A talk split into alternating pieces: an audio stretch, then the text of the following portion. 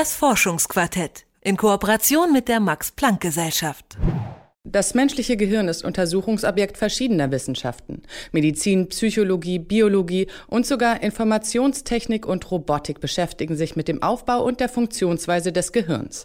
Auch am Max-Planck-Institut für molekulare Zellbiologie und Genetik in Dresden setzt man sich intensiv mit diesem einzigartigen Organ auseinander.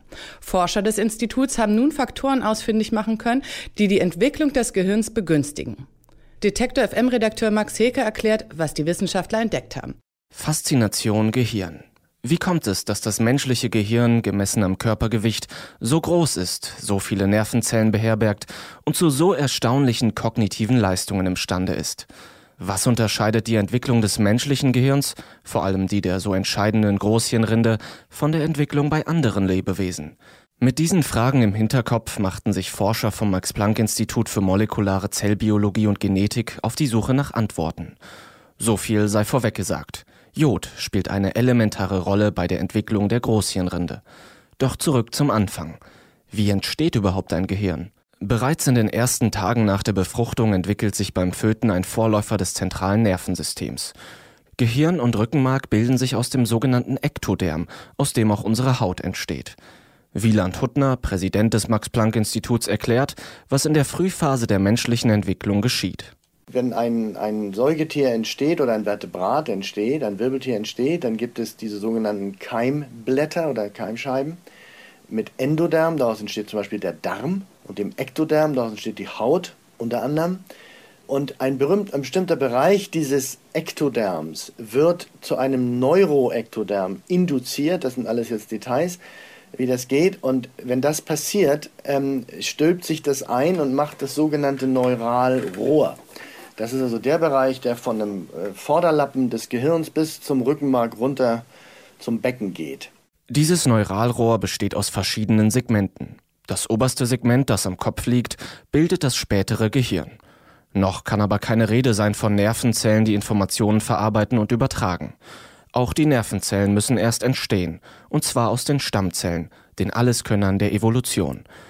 Und hier setzt das aktuelle Forschungsprojekt des Max-Planck-Instituts für molekulare Zellforschung an. Es geht um die Entwicklung der Großhirnrinde. Das ist der Teil des Gehirns, in dem unsere wesentlichen kognitiven Fähigkeiten angesiedelt sind. Beim Menschen, der bekanntlich eine 40-wöchige Schwangerschaft hat, befinden wir uns irgendwo zwischen der 12. und 20. Woche des Föten. In dieser Phase bilden sich beim Menschen im Gehirn Stammzellen, die ein bestimmtes Merkmal aufweisen. Sie können sich mehrfach teilen. Um die Besonderheit dieses Merkmals zu zeigen, verglichen die Forscher menschliche Stammzellen mit denen von Mäusen. Der Unterschied ist, dass beim Menschen, die sich mehrfach teilen können, deshalb eben diese wochenlange äh, Produktion von Nervenzellen, und bei der Maus teilen die sich exakt einmal in zwei Nervenzellen und dann ist es vorbei. Deshalb hat die Maus ein kleines Gehirn. Die menschlichen Stammzellen können sich nicht ohne Grund teilen. Sie produzieren die sogenannte extrazelluläre Matrix. Es ist so ein, eine Art Umgebungssubstanz, die ein bestimmtes Milieu schafft für die Zellen, wo Wachstumsfaktoren sich sehr gerne aufhalten und dann auf die Zellen wirken können. Und das macht die menschliche, machen die menschlichen Stammzellen, nicht aber die Mausstammzellen. Die extrazelluläre Matrix begünstigt die Produktion von Nervenzellen. In einer Machbarkeitsstudie wollten die Forscher nun nachweisen, dass sich auch Mausstammzellen mehrfach teilen können. Sie injizierten einen Antikörper in die Gebärmutter einer narkotisierten schwangeren Maus. Dadurch konnten sie bei den Mausstammzellen das gleiche Milieu wie beim Menschen simulieren und so die Nervenzellproduktion anregen. Und an dieser Stelle kommt das eingangs erwähnte Jod ins Spiel.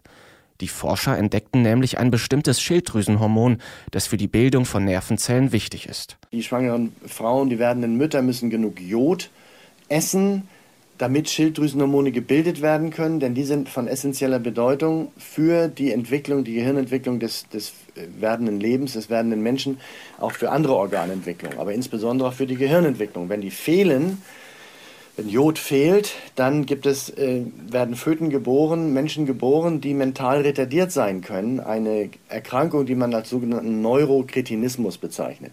Ist genug Jod vorhanden, können sich die Schilddrüsenhormone bilden. Im Zusammenspiel mit der extrazellulären Matrix sind sie verantwortlich für die große Produktion von Nervenzellen beim Menschen. Die Wissenschaftler konnten mit ihrer Studie nun auf Zellebene zeigen, welche Mechanismen die Entwicklung des Gehirns begünstigen und warum Jod dabei eine so wichtige Rolle spielt. Ihre Erkenntnisse sind ein weiterer Mosaikstein in der Hirnforschung. Ob wir jemals die ganze Wahrheit über unser Gehirn erfahren werden oder erfahren können, ist eine Frage, die über den Rahmen der molekularen Zellbiologie hinausgeht. Das Forschungsquartett in Kooperation mit der Max Planck Gesellschaft.